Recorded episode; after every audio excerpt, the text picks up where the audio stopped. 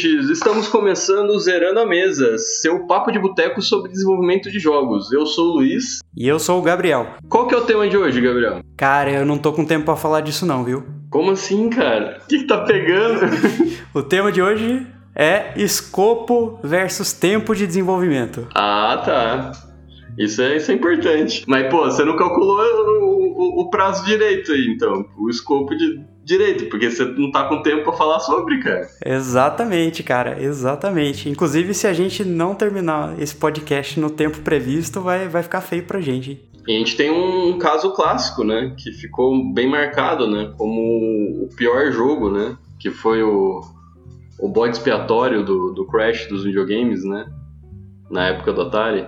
Não, a gente tá falando do ET, né? Um dos primeiros jogos que teve esse problema de escopo versus prazo. E o ET classicamente é conhecido como o pior jogo da história, muito provavelmente por causa disso, de não ter entregue tudo o que ele prometia no, num tempo hábil, ter que acelerar o desenvolvimento e sair um jogo bem ruim.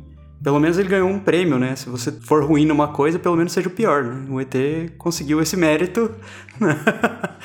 E exato. Mas o que aconteceu nessa época, Luiz? Você que curte essa parte da história do jogo. Não, isso é um grande exemplo, né, da, dessa questão. Até o que motivou a gente falar um pouco sobre esse tema, né? Tem outros casos, assim, mas esse é o mais, mais clássico, né? Que, tipo, geralmente os jogos levavam de seis a oito meses para ser desenvolvido um jogo, né? Na época do, dos jogos da Atari. E o ET foi feito para ser lançado em cinco semanas. Tipo, você. A diferença de prazo, né? Tipo, você tem oito meses, cinco semanas para conseguir, para pegar a vibe do lançamento do filme e tudo, né? Vocês acham que ia dar certo isso? Não tinha como dar certo, né? Esse que é o problema, né? É um probleminha mesmo. Infelizmente não tem muito o que fazer nesse caso. É, então, essa história de, de cortar tempo de desenvolvimento é complicada, né? O próprio Shigeru Miyamoto, ele tem uma, uma frase de efeito que é bem é bem clássica, daquelas frases de fundo de tela preta, que a gente nunca vai saber se foi dele mesmo ou não. Mas é. Uh, que ele fala que um game que for atrasado, né, que sofreu algum atraso, ele pode ser de alguma forma bom, mas um jogo que foi apressado, ele vai para sempre ser muito ruim. Né? Então é, é bem essa ideia de, de escopo versus prazo. E, e esse é um problema que eu diria que a indústria de jogos como um todo sofre bastante. Né? Sofre a pressão tanto da publisher quanto a própria pressão do jogador. Né? Que jogador nunca já fez pressãozinha na, na empresa ou postou nas redes sociais perguntando quando que sai o próximo jogo, quando que sai a próxima, a próxima edição daquele jogo. Então a, indústria de jogos naturalmente já tem uma pressão muito grande por encurtar tempo de desenvolvimento. E eu acho que isso acontece em vários outros, outros cenários, né? Isso não é exclusividade da área de jogos. Todo mundo que já trabalhou com projetos, ouvintes que já trabalharam com projeto, sabe muito bem que a gente tem essas pressões do cotidiano para terminar o projeto mais rápido e assim por diante. O problema de se ter isso num jogo é que o jogo envolve muitas pessoas com perfis diferentes. Então a gente tem que envolver artista, tem que envolver sound designer, tem que envolver o game designer, os desenvolvedores, aspectos de qualidade, pessoal de marketing e assim por diante, que também uh, é um grupo muito complexo de se trabalhar e é um processo muito complexo de, de ser feito. Então, um jogo AAA, né, um jogo comercial grande, ele envolve centenas e centenas de, de profissionais trabalhando. E você acelerar esse prazo é realmente algo bem preocupante, né? Sim, e a, você tem que trabalhar e dimensionar isso muito direitinho, né? Tem que ter um, um, um, planejamento muito bem feito, né? Principalmente, por exemplo, as franquias que têm jogos que saem já periodicamente, né? Que com, com anos, né? Ah, tá, o jogo 2020, o jogo 2021 que seria lançado, já que antes de terminar o ano eles já estão lançando o ano que vem, né? Então você tem que ter um planejamento e você tem que ter uma... Nesse planejamento você tem que saber o que você vai cortar, o que você vai colocar ali, né? Pra conseguir, porque você trabalha com prazo você tem que ter entregar aquilo que algo que agrade, né? E o que você planejou que seja divertido. E a própria indústria nesse contexto é um pouco cruel também, né? Porque existem alguns eventos, falando agora de jogos AAA mesmo, existem alguns eventos maiores na indústria, por exemplo, apresentações que o pessoal faz, festival de jogos e assim por diante, que sim, se você passa naquele ano é só ano que vem, né? então tem essa pressão também de por bem ou por mal tem que tem que apresentar aquele jogo, né? Naquela data, né? Sim, as feiras internacionais lá, tipo, você tem, você tem que ter um lançamento, pelo menos algo pra você mostrar na, quando começar a feira, né? Tudo bem que você pode mudar, tem até história de vários jogos desenvolvidos que, tipo, eles fizeram um lançamento pra feira e a versão final era outro jogo, tipo, eles tiveram que mudar um monte de coisa, era tipo, é pra mostrar na feira, assim, ah, vai ter o lançamento da E3, por exemplo, então, tipo, a gente vai fazer o... tem que ter uma coisa para mostrar lá, depois a gente resolve o problema até ele chegar no mercado, mas a gente tem que já fazer a propaganda daquilo, né? É bem complicado essa parte de, de desenvolvimento e marketing do jogo anualizado. A, sorte que eu acho que a Steam, né, a plataforma Steam, deu uma suavizada nisso, pelo menos pra gente que é desenvolvedor menor, que a gente consegue submeter a qualquer momento. Tem o Summer Sale deles e assim por diante. Tem alguns eventos, né, um pouquinho mais frequentes que eu acho que facilita um pouco. Mas mesmo assim, né? Que tipo, tem, tem várias outras coisas, né? Até o próprio que você comentou, né? Tem os eventos deles que, tipo, você tem que ter algo. Se você quer entrar naquele, naquela maior divulgação, você tem que ter algo pronto naquela agenda que eles estão pedindo do evento. Tudo bem que você vai ter o outro daqui a um tempo, né? Exato, exato. Não é a E3 que é uma vez por ano e já era, né? e a gente cai naquela formulinha básica, né? Dos, dos três pilares ali, né? Que você tem que medir bem a qualidade, esforço e tempo, né? Se o jogo tiver muito. Se quiser muita qualidade de pouco tempo, você vai ter que ter muito esforço. Sim, sem dúvida. Ou uma equipe muito bem preparada, né? É, uma das coisas que, que a gente prega às vezes é que assim, é possível sim fazer qualidade, esforço e tempo baixos. Só que para isso você tem que ter uma maturidade de equipe que, que trabalha em conjunto por, por vários anos, né? Que é o que o próprio, a própria metodologia Lean, falando da Toyota especificamente, prega, né? Essa coisa de qualidade, esforço e tempo é possível maximizar todas, mas isso vem depois de alguns anos de trabalhos contínuos de melhoria. O que, vamos e venhamos, não é a, a regra nem na indústria de jogos, nem de nenhuma outra indústria que eu conheça, tirando a automotiva. Sim, é, o, o, esforço você pode traduzir ali quantidade de pessoas ou qualidade das pessoas envolvidas. Né? Aí você tem que equilibrar isso daí para sair, né? Tipo, não adianta você querer fazer um jogo com qualidade exorbitante e você não, não investir em equipe e querer fazer um negócio rápido, né? Que nem você já falou os casos, de, tipo, a indústria, as outras indústrias que estão mais tempo aí no mercado já mostram como que como, como que, ela, que, que elas amadureceram com o tempo, né? Exatamente. A indústria de jogos, por ser relativamente nova em termos de indústria, né, de produção, ela ainda sofre com problemas que outras indústrias já passaram e que não que elas já tenham superado, tem muitas indústrias que ainda sofrem os mesmos problemas, mas que já tem uma certa maturidade. E essa parte, principalmente, a gente ainda está caminhando, né? A mesma coisa acontece com TI, né? TI também sofre de vários problemas de projeto. Ah, a vantagem é que lá a gente tem algumas metodologias específicas para isso, né?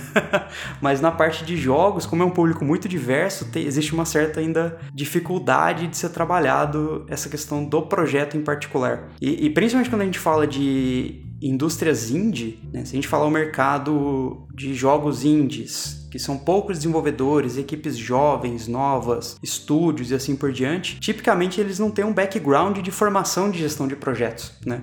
ou mesmo experiência gerindo um projeto da magnitude que é um jogo, muitas vezes. Isso também eu acho que pode contribuir para esses problemas de qualidade né? e de esforço e assim por diante. É, a gente sofre os dois problemas, né? Tem a questão do planejamento e tem a questão de ser uma indústria cultural também, né? Aí você tem a, a pegada do outro lado, né? Que nem falou, tem o, o, fã que tá querendo que aquilo saia logo, tem pressões de vários lados ali, né? Além de ser uma indústria, tem a questão da, ser uma indústria cultural, né? Que a gente meio que sofre né, nessa questão, você tem que administrar bem a questão da, da produção em si e do lado de divulgação cultural, tal, questão artística e tudo, né? Exatamente. A gente tá, tá assustando os ouvintes falando dessa, dessa parte de escopo e prazo, mas ouvintes, vale a pena trabalhar na área, tá? Uma área muito bacana, muito gratificante, mas tem esses probleminhas como toda indústria tem. Faz parte. Estamos aqui para discutir sobre isso. não, a ideia de falar sobre isso é tipo assim, ó, se planeje para você não tomar na cabeça depois. Exatamente. A game designer aqui brasileira, que até você me apresentou, né, Luiz? A Thais Weiler, ela tem um, um, um, livro que é exatamente isso, né? Que é, o nome é Pense Pequeno. Né? E ela tem, acho que até alguns posts no blog dela, acho que no Medium, que ela tem uma série de posts que replicam meio que o conteúdo desse livro. E o título é Pense Pequeno e termina essa droga desse jogo, né? Esse, esse é o título da, dos posts. Eu acho que traduz bem o que a gente está tentando passar aqui para os ouvintes, né? Eu acho que uma boa estratégia para quem está começando na área de jogos, está começando a trabalhar, é sempre realmente diminuir o escopo do que você está fazendo, porque senão as coisas vão piorar cada vez mais. Isso acho que é uma coisa típica também da, da área de jogos, né? Assim, todo mundo que quer começar, e eu incluso, né? não quer começar só com, sei lá, um jogo de dados, um jogo de carta. Tem que ser algo multiplayer, é, tempo real, é, Battle Royale, tem, tem que ter tudo quanto é funcionalidade possível para ser o melhor jogo do mundo. Sendo que na verdade a gente deveria estar tá gastando mais esforço em se, se tornar um game designer melhor, fazendo jogos menores e de boa qualidade. Sim, é, a, tem uma galera, a galera, tipo, tem, tem uma boa parte que chega assim, ah, eu quero fazer o GTA, né? Tipo, você chega pra fazer o primeiro jogo e fazer o GTA, e não funciona assim, né? A gente tá até falando de questão de amadurecimento da indústria, e, e até é interessante é você fazer um jogo pequeno até para você conseguir terminar ele e passar por todas as etapas de desenvolvimento. Porque aí o próximo você vai saber se organizar melhor, então quanto menor o escopo que você faz no começo, mais coisa você vai conseguir aprender ali, porque você vai terminar todo aquele processo mais rapidamente rapidamente vai conseguir iniciar um outro já com a experiência que você tem. Com isso você consegue planejar jogos cada vez maiores e também aprender com toda essa questão da, da dinâmica do game design também, porque se você vai fazer um jogo muito grande, até você balancear todo o jogo e tudo, dependendo do tamanho da equipe, fica meio complicado isso daí. Vai demorar um tempo pra sair. se sair. sair, sai, né? Talvez em alguns anos. Mas realmente, assim, eu acho que eh, enquanto game designer e, enquanto atuante na indústria de jogos, acho que o objetivo de todo mundo que trabalha nessa indústria, por bem ou por mal, é cortar coisas, né? Garantir que a gente não produza o novo ET, né? Que o ET continue sendo o pior jogo da história, né? a, gente, a gente não quer que o nosso jogo seja comparável a esse, a esse jogo das épocas do Atari. Então acho que uma, uma estratégia é realmente diminuir escopo e, e tem uma, uma, uma sigla que a gente até importa importa de, de outras metodologias, né? falando especificamente do Lean Startup agora, que é uma metodologia de desenvolvimento de negócios, né, de startup, mas que cunhou um termo que hoje é muito usado, que é o Minimum Viable Product, né, o MVP. Só que a gente tem uma variante para jogo, né, Luiz? Inclusive você que me apresentou ela também. ela não necessariamente é variante para jogo, não, cara. é, não, é, realmente ela é, é mais abrangente, né? Mas para mim, assim, encaixa perfeitamente com o jogo, assim. Sim, o MLP, né? Que ele não tem que ser só um produto viável, mas ele tem que ser amável também, né? Exatamente. É então, pensar no jogo nesse contexto, né? Qual é o mínimo de mecânica de jogo, funcionalidade, gráficos e som que eu preciso ter para que o meu público-alvo ame o que eu tô fazendo, né? Isso é uma coisa bem bacana, assim, de, de se pensar em termos de design. É, o legal disso é que você faz o, o seu MVP ou o MLP ali no caso, né, que a gente está falando, para você ter a função, a, o, o, game loop ali, o, o core do seu jogo tá funcionando direitinho e com isso você consegue polir para dar uma experiência melhor para o jogador depois. Né? Que às vezes você começando com um escopo muito grande daria menos atenção, né? Então se você faz um jogo pequeno e faz todo aquela aquele feedback pro, pro usuário, faz todo aquele polimento pro jogador, você consegue com um jogo menor às vezes trazer uma experiência muito mais interessante do que se você fizesse um jogo com um escopo muito grande. Né? Eu me lembro, se eu não me engano, eu acho que eu já até comentei isso em outros episódios. É, o, o designer do Stardew Valley, que é aquele jogo da fazenda, né? Ele, ele planejou todo, todo o jogo dele de simulação de fazenda em, em loops pequenos de 20 minutos. Então ele, ele fixou, falou: o meu jogo ele vai ter um core loop de 20 minutos. E a partir dali ele criou várias mecânicas que, que faziam com que esse loop se repetisse de uma forma eficiente. Né? E a gente vai jogando e nem percebe, né? No final você está jogando horas, só que porque o cara fez um, um ciclo mínimo viável ali de, de, jogabilidade que você tá tão en, enganchado por aquele ciclo que você nem percebe que está jogando várias vezes a mesma coisa, né? Vamos dizer. E é, e é importante também no quando você está iniciando o projeto você, você definir essa, a, esses focos, né? Tipo, por exemplo, a, a, você deu o exemplo da, do, do tempo do core loop ali, aí tem o, qual que é o quem que você quer que seja seu jogador, qual a plataforma inicial, porque hoje em dia muito, a maioria dos jogos são multi, multiplataforma, né? Quando você está criando o design do jogo, é importante você pensar primeiramente na, na, plataforma que você quer fazer, qual que é o perfil do jogador que você quer alcançar. Você, provavelmente você vai, vai conseguir alcançar outros tipos de pessoas também, mas você focando nisso, você consegue planejar melhor o desenvolvimento do, do seu jogo. Né? É, eu tava até, a gente tava até comentando, participei de ouvinte de uma gravação de um podcast eh, semana passada e na, na pós, assim, do, do podcast a gente tava conversando exatamente isso que o pessoal lá era, tava desenvolvendo um jogo e o desenvolvedor chegou e falou: Caraca, eu vou, eu vou exportar o meu jogo primeiro para Mac, porque todo mundo tá pagando, né? Assim, o pessoal do Mac paga tudo, né? Paga aplicativo, paga o que for. É uma estratégia, né? Mas pelo menos ele, ele sabe para qual plataforma ele tá, ele tá exportando, né? Então, assim, saber escolher a plataforma certamente vai ajudar a diminuir o escopo do projeto. Agora, se, por exemplo, você trabalhar com o Nintendo Switch, você vai ter que adaptar para os controles do Switch, que são bem diferentes de um outro console, né? Que vão ser bem diferentes de um Steam, por exemplo, e que é radicalmente diferente de um mobile. Né? Então, por experiência própria, inclusive, né? eu já tentei desenvolver jogos para mobile e para Steam. Não funciona. Né? É basicamente o desenvolvimento de dois jogos diferentes, porque a, a forma de interação pode ser radicalmente de, diferente dependendo do jogo que você está fazendo. É, que a gente tem várias ferramentas de desenvolvimento multiplataforma, né? A, a, quem não tem tanta experiência, ele fala, não, beleza, eu vou fazer o jogo para uma plataforma, depois vou lá e só exporto para outra plataforma, né? Mas não é bem assim, né? No seu planejamento de desenvolvimento, você tem que pensar já no tempo de adequação que você vai ter que fazer, né? Então você pode focar inicialmente para uma plataforma e depois você vai ter que fazer toda adequação para você fazer o build de outra plataforma, né? Exatamente. E só essa alteração, assim, não só pode descaracterizar o jogo, se você não for tomar cuidado, né, no começo do, do desenvolvimento, como também pode estender o prazo, né, desse desenvolvimento e aumentar o escopo de uma maneira que seja quase inviável de você executar. Isso, isso pode gerar um custo que não estava previsto ali inicialmente. Agora tem uma dúvida, Luiz, uma curiosidade, assim, o pessoal que, que trabalha com jogos, assim, de game design, que você conhece, eles se consideram gestores de projeto? Uma curiosidade. Então, depende, né? Porque isso é meio diverso, né?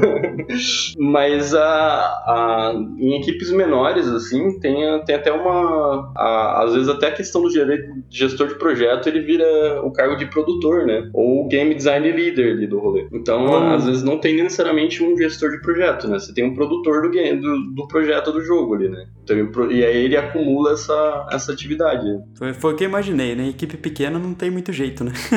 é, aí equipe grande aí pode ter, né? Você pode ter um, o gerente de projeto, você pode ter o, vários outros cargos ali para você dividir as funções, né? Da, numa equipe pequena é, é, bem. Você tem bastante essa questão de você alternar os chapéus, né? Na, agora eu sou. Eu vou olhar nesse viés do, do desenvolvimento, agora eu, tô exercendo uma outra função, né? Então você pode se cobrar como gerente de projeto do seu próprio. a sua própria desenvolvimento ali, o que está demorando e o que, o que deveria ter saído já. E outra coisa que você comentou que é bem importante também, que a gente até bateu o martelo em outros episódios, é essa questão do perfil do jogador.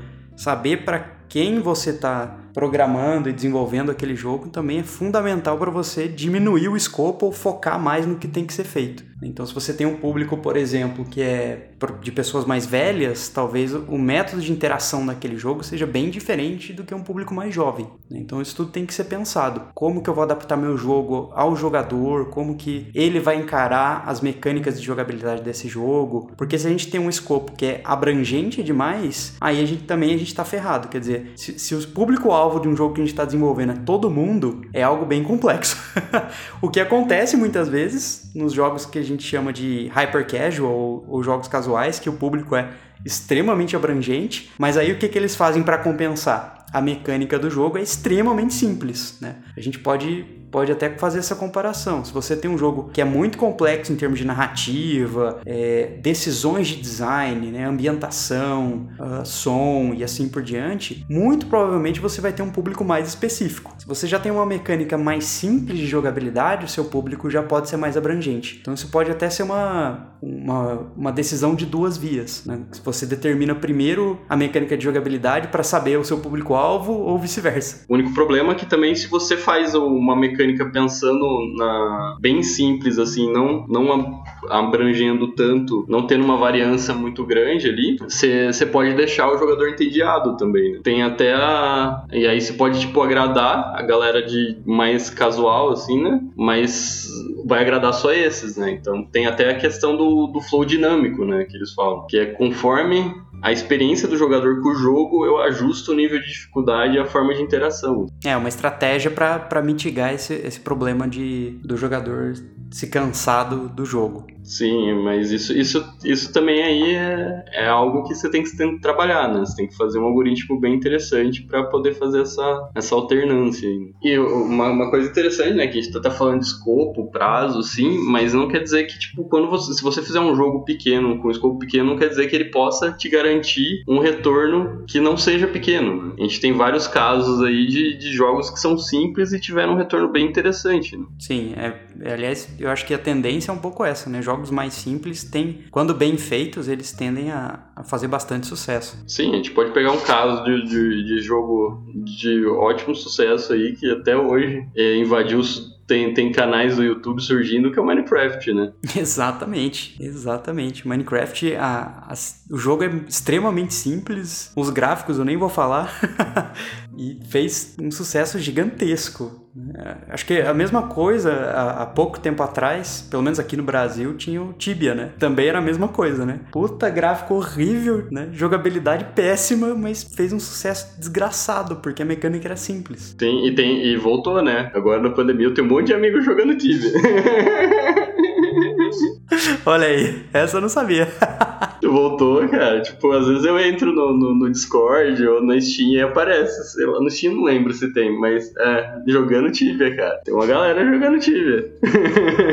e, é, então, mecânica simples e tal. Tinha, a, jogabilidade tranquila, mas galera que gosta do gênero ali pegou uma, uma boa fatia do mercado, né? Tem aqueles casos é, de su sucesso momentâneo também, que é essa, os jogos com uma mecânica inovadora, jogos simples com uma mecânica inovadora para smartphone, né? Que nem foi, tipo, por exemplo, o caso do Flappy Bird, né? O jogo, ele é, era um jogo extremamente simples, né? Ele não era nem tão bem acabado e virou febre, né? De fato, esse deu bem certo. É, tem vários jogos que, que seguiram essa, essa decisão de diminuir escopo e, e fizeram muito sucesso, né? O próprio Plants vs Zombies, né? Se você pega os títulos, os primeiros títulos deles, também era algo bem simples, né? Em termos de mecânica, de jogabilidade, também fez um baita de um sucesso. Jogos desses casuais, via de regra, eles têm essa mecânica simples, né? Sim, aí a, os runners, né? Quando lançou, teve a, a febre de vários jogos explorando esse tipo de mecânica de formas diferentes, assim, né? O Flappy Bird não deixa de ser quase fosse um runner, só que voando, né? Então tem, tem essa coisa, né? Então, às vezes, tipo, você reduzir seu escopo até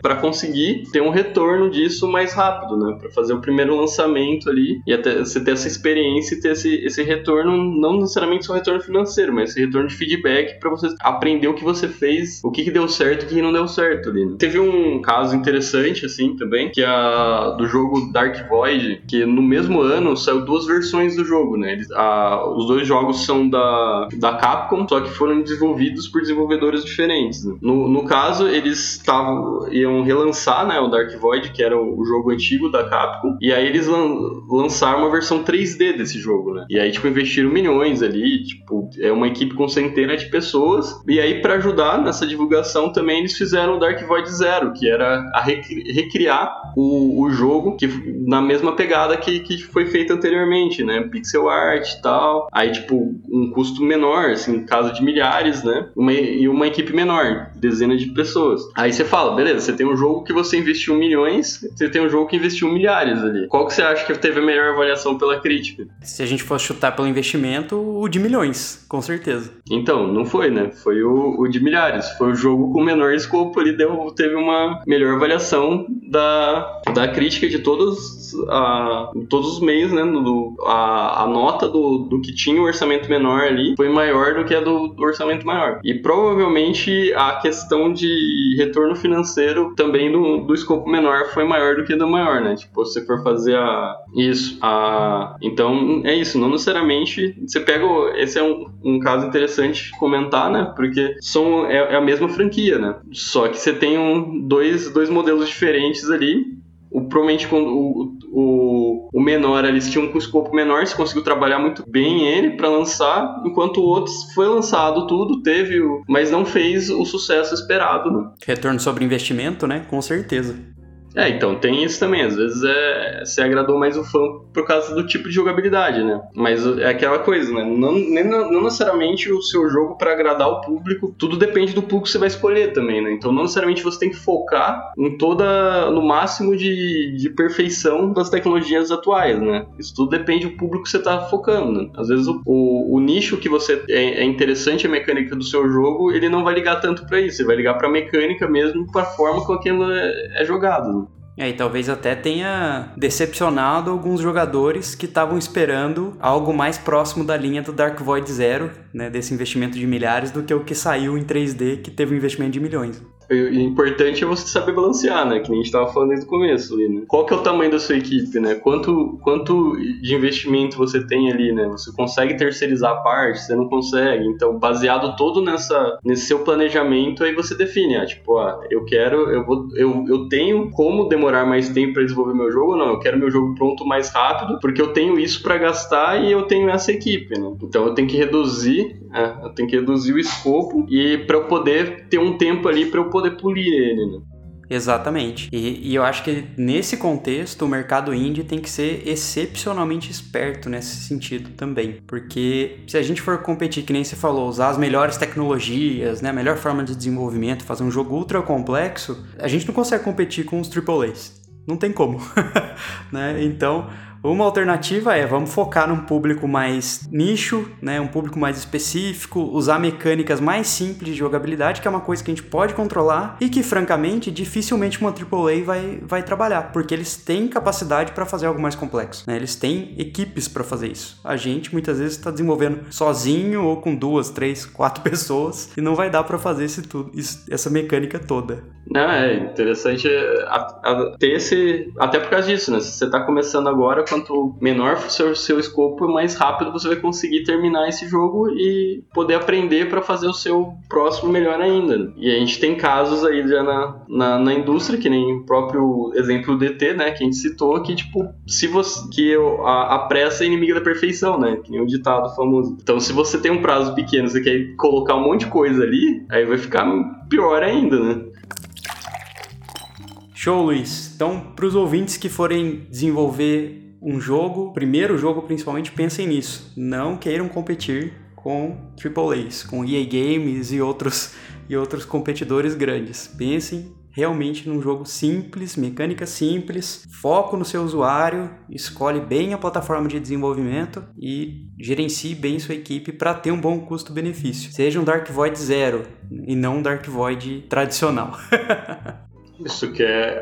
Tem até o próprio caso do Angry Birds, né? Que foi o. Ele, a, se eu não me engano, o, o, não lembro se foi um dos desenvolvedores ou um dos fundadores da empresa, né, da Rovio, falou que, tipo, eles tiveram vários, vários títulos que não, não deu em nada, né? Até eles lançarem o, o Angry Birds e fazer o sucesso que fez, né? Que hoje tem até parque temático. Exatamente. É, e eu acho que assim, pessoalmente, né, como, como game designer, uma coisa que, que eu acabei pegando justamente é, dos ensinamentos né, da Thais Weiler que a gente comentou e até atuando na prática, ignorando tudo que a gente falou aqui, né? Tentei fazer um jogo bem é, razoavelmente grande, complexo e assim por diante. Me ferrei, obviamente, né? Mas uma coisa que ajuda a encarar, como, como você mesmo comentou, Luiz, é, é pensar assim, né? Que o jogo que você está fazendo, é, a gente sempre acha que aquele jogo vai ser o greatest hit, né? Aquele que vai uh, ganhar milhares, que vai ser notícia e assim por diante. Mas vamos e venhamos, né? 90% das vezes não vai ser esse o jogo. Né? É, o, o que for mesmo o greatest hit, ele vai aparecer entre muitos outros que a gente está fazendo. Então, é o que você falou, a gente tem que encarar o desenvolvimento do jogo como uma forma de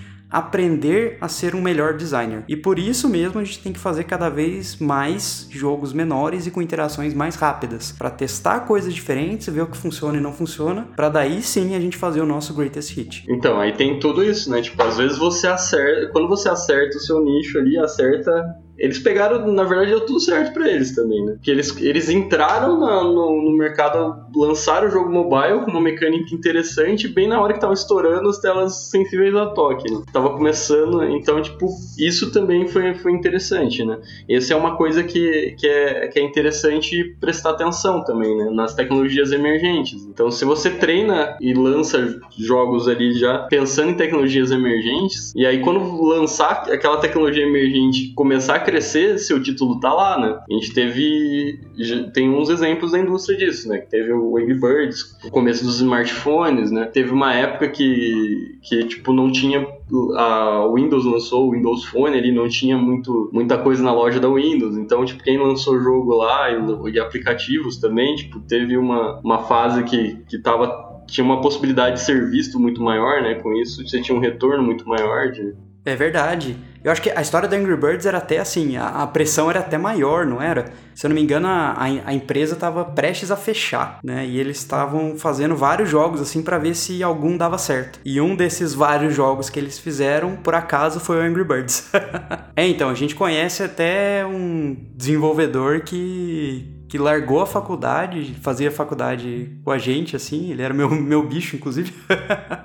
e ele largou a faculdade nessa onda de jogos para Windows, que ele conseguiu fazer um, um título que fosse, fosse atraente para a área e o Windows até acabou investindo mesmo nesse jogo e hoje ele criou uma publisher que é a, a Worker Games. Eu não sei se ainda está de pé ou não, mas ele conseguiu fazer isso nessa época, quer dizer, ele soube navegar muito bem essa, essa onda. É, para entrar na indústria, né? Essas coisas interessantes, né? Tipo, o dele também era uma mecânica simples, né? Não era, era um jogo que foi fácil de ele lançar e aproveitar essa, essa onda nova que estava vindo. Né? Outras, outros jogos que a gente pode citar que navegaram bem nessa, nessa onda de evoluções tecnológicas é o próprio Pokémon GO, né, que se aproveitou da questão de, de realidade de realidade aumentada. Eu acho que ele foi um, foi um grande título aí que fez um sucesso bem significativo em boa parte por causa disso. E geolocalização também, né, que é uma coisa que começou a popularizar, vamos dizer, mais recentemente na parte de jogos. E até trazendo um exemplo analógico, é, fizeram um remake de um jogo, se eu não me engano, da década de 80, chamada The Dark Tower. E fizeram um, um remake chamado The Return to,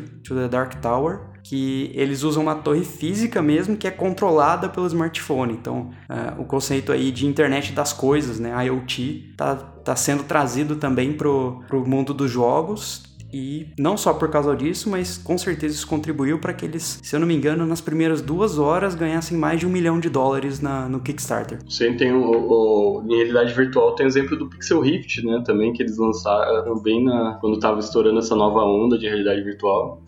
Então, essa é uma outra, uma outra dica, né? uma outra visão que a gente tem aí a respeito dessa, dessa parte de prazo versus escopo, que pode ser uma grande oportunidade para desenvolvimento de jogos, né? mantendo pequeno e usando tecnologias emergentes, isso pode sim trazer um grande sucesso para o jogo e um excelente aprendizado como game designer. Né? Como game designer e como desenvolvedor. Né? Ah, e aí, então é isso. A gente vai terminando o papo de hoje aqui. Assim como a gente já falou, né, a gente deixa a sugestão do livro da, da Thais Weiler, que é O Pense Pequeno e Termine Seu Primeiro Videogame. Tem mais alguma recomendação para fazer, Gabriel? É, falando da parte de TI, né, puxando um pouco a sardinha pro, pro meu lado aqui, é, eu acho que um, um, livro bom e uma metodologia boa de trabalho é Scrum, né, e a metodologia do Spotify também de desenvolvimento de projetos, que eles conseguiram casar é, duas coisas assim bem antagônicas, né, que é a tradição do, do gerenciamento de projetos com a incerteza e a pressão que é de trabalhar com essas áreas diferentes, né, de desenvolvimento de produto técnico, né, de software, desenvolvimento de jogos e assim por diante. E aí o livro é Scrum, a arte de fazer o dobro do trabalho na metade do tempo. É bem interessante esse livro também para quem não conhece, quem não conhece a metodologia, vale a pena. É isso aí, galera. Espero que vocês tenham gostado da nossa conversa de hoje. Infelizmente, a minha boca pelo menos está seca porque eu não consegui tomar nada durante esse papo. não sei se o Luiz estava tomando alguma coisa. Estava com alguma, alguma cerveja aí, Luiz? Pior que não, cara. Aquela coisa, né? O prazo, o escopo aí, a gente tá correndo aqui. Olha! Mas na próxima a gente promete que vai trazer pelo menos uma cervejinha aí para tomar com vocês. Se vocês gostarem, curtem na nossa página, divulguem nas redes sociais nos financiem pra gente comprar nossa cervejinha também, sempre ajuda. e até a próxima, galera. Valeu, Luiz. Valeu. Tchau, tchau. Obrigado. Falou. Tchau, tchau.